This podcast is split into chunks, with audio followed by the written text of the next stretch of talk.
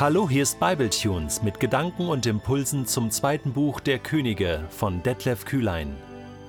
Der heutige Bibletune steht in 2. Könige 4, die Verse 18 bis 28 und wird gelesen aus der Hoffnung für alle. Inzwischen war der Junge größer geworden. Eines Tages lief er aufs Feld hinaus zu seinem Vater, der dort mit den Arbeitern Getreide erntete. Auf einmal begann der Junge zu jammern. Mein Kopf tut so weh. Sofort befahl der Vater einem der Knechte, trag ihn schnell nach Hause. Der Knecht brachte den Jungen nach Hause zu seiner Mutter. Sie setzte sich hin und nahm ihn auf den Schoß. Gegen Mittag aber starb er. Da trug sie das tote Kind ins obere Schlafzimmer hinauf, legte es auf das Bett des Propheten und schloss den Raum ab. Dann eilte sie auf das Feld hinaus und rief ihrem Mann zu Ich brauche einen Knecht und eine Eselin, ich muss sofort zu dem Propheten, ich bin bald wieder zurück. Erstaunt fragte ihr Mann Warum willst du ihn ausgerechnet heute besuchen? Es ist doch kein Feiertag, weder Neumond noch Sabbat. Sie ging gar nicht auf die Frage ein, sondern verabschiedete sich kurz und lief zurück, um die Eselin zu satteln. Dann befahl sie ihrem Diener Treib das Tier tüchtig an, damit wir schnell vorankommen. Halt erst an, wenn ich es sage. So kam sie zum Propheten Elisa an den Berg Karmel. Als er sie von weitem kommen sah, sagte er überrascht zu seinem Diener Gehasi: Da kommt ja unsere Gastgeberin aus Schunem. Lauf ihr entgegen und frag sie, ob es ihr, ihrem Mann und dem Kind gut geht. Ja, ja, es geht uns gut, antwortete sie auf Gehasis Frage. Doch kaum war sie bei Elisa auf dem Berg, da fiel sie vor ihm nieder und umklammerte seine Füße. Gehasi wollte sie wegstoßen, aber Elisa wehrte ab. Lass sie. Irgendetwas bedrückt sie sehr, aber ich weiß nicht was, denn der Herr hat mir nichts gesagt. Da brach es aus ihr heraus. Habe ich dich, mein Herr, etwa um einen Sohn gebeten? Habe ich damals nicht sogar abgewehrt und gesagt, du solltest mir keine falschen Hoffnungen machen? Um es gleich vorweg zu sagen, ja, es ist so ziemlich das Schlimmste, was Eltern erleben können, wenn eins ihrer Kinder stirbt. Das ist so schlimm. Das ist kaum auszuhalten. Allein die Vorstellung, ich bin selber Vater, ich habe selber zwei Kinder und, und äh, es gibt ja Situationen im Leben, wenn ein Kind krank wird oder wenn man denkt, was kann alles passieren auf der Straße oder und man erlebt es in anderen Familien, das kommt ja dann ganz nah an einen ran. Äh, das ist Wahnsinn. Also wir können so mitfühlen mit dieser Mutter hier in dem Text. Trotzdem, äh, oder gerade deswegen, wollen wir uns mal einlassen äh, auf diese Geschichte. Und ich habe sie ja bewusst so mittendrin unterbrochen. Also an der Stelle, wo es so herausbricht aus der Mutter, aus der Frau gegenüber dem Propheten, äh, wo sie so ihren, ihren Frust auch ausbreitet. Da habe ich dann gestoppt. Natürlich geht die Geschichte noch weiter.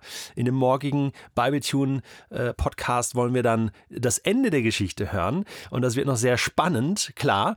Ähm, aber kurz mal hier anhalten, um zu schauen, was ist hier eigentlich passiert? Was bewegt ähm, diese Frau? Ähm, ich meine, ihnen wurde ein Sohn geschenkt. Der Prophet Elisa hatte gebetet und prophezeit, ihr sollt einen Sohn bekommen. Und das war ein Geschenk des Himmels, oder? Und äh, dann wird der Sohn krank und, und wie aus heiterem Himmel Kopfschmerzen und dann stirbt er auf dem Schoß der Mutter. Und und sie trägt ihn nach oben, äh, wie so äh, bewusst, ja, in dieses äh, Zimmerchen, wo der Prophet mit seinem Diener immer wohnt, wenn er zu Besuch ist und legt den Jungen auf das Bett des Propheten. Mir kommt das so vor, als wenn es äh, wie so eine Rückgabe ist oder, oder auch hier schon vielleicht so impliziert, ähm, schau mal, was passiert ist und, und, und äh, kümmer du dich drum. Ja, ich leg, leg den mal auf dein Bett und, und wenn du dann kommst zu Besuch, wirst du die Leiche in deinem Bett finden, so als Zeichen ähm, von Traurigkeit und was da schiefgegangen ist und wie wir später auch erfahren werden, wie so eine kleine Schuldzuweisung, oder? So, das hast du verbockt. Ja, und hier hast du den Salat und äh, hier hast du die Leiche meines Sohnes. Krasse Situation.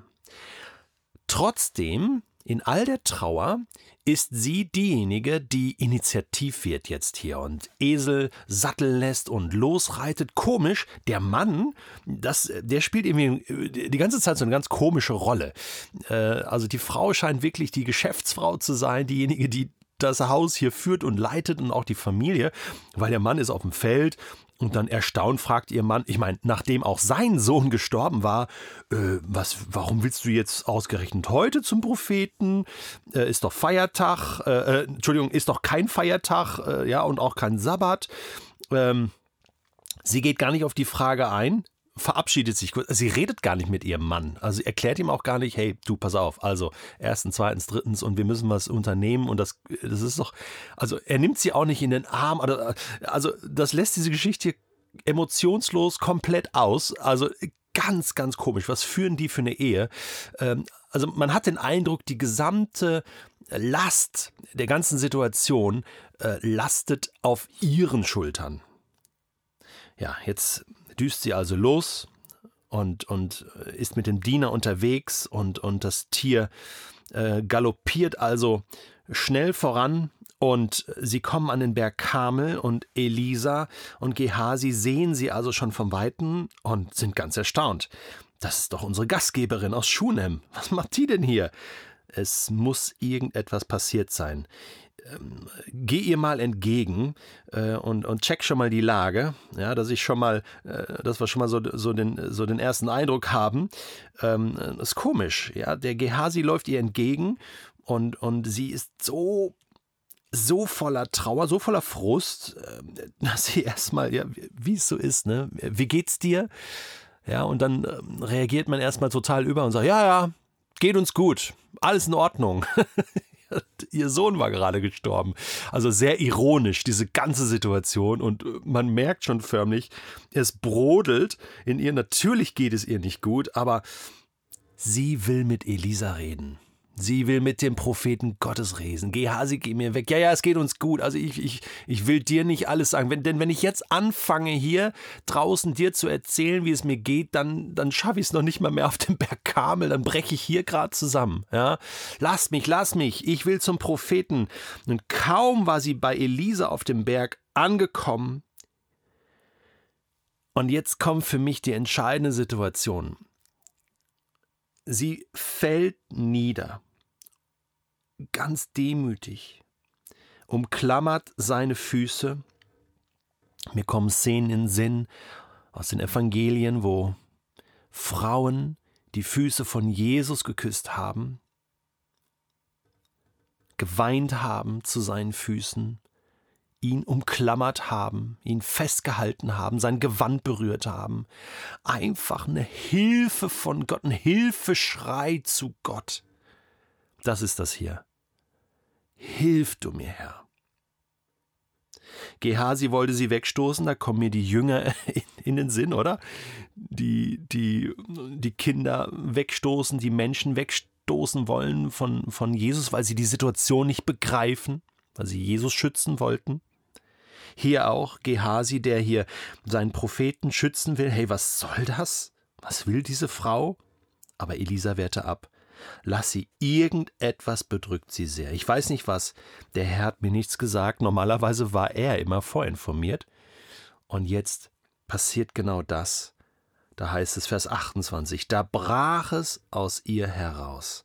Und das, was jetzt herausbricht, das ist erstmal nicht schön, aber es ist ehrlich. Es ist ein Frust. Herr, hab ich dich um den Sohn gebeten?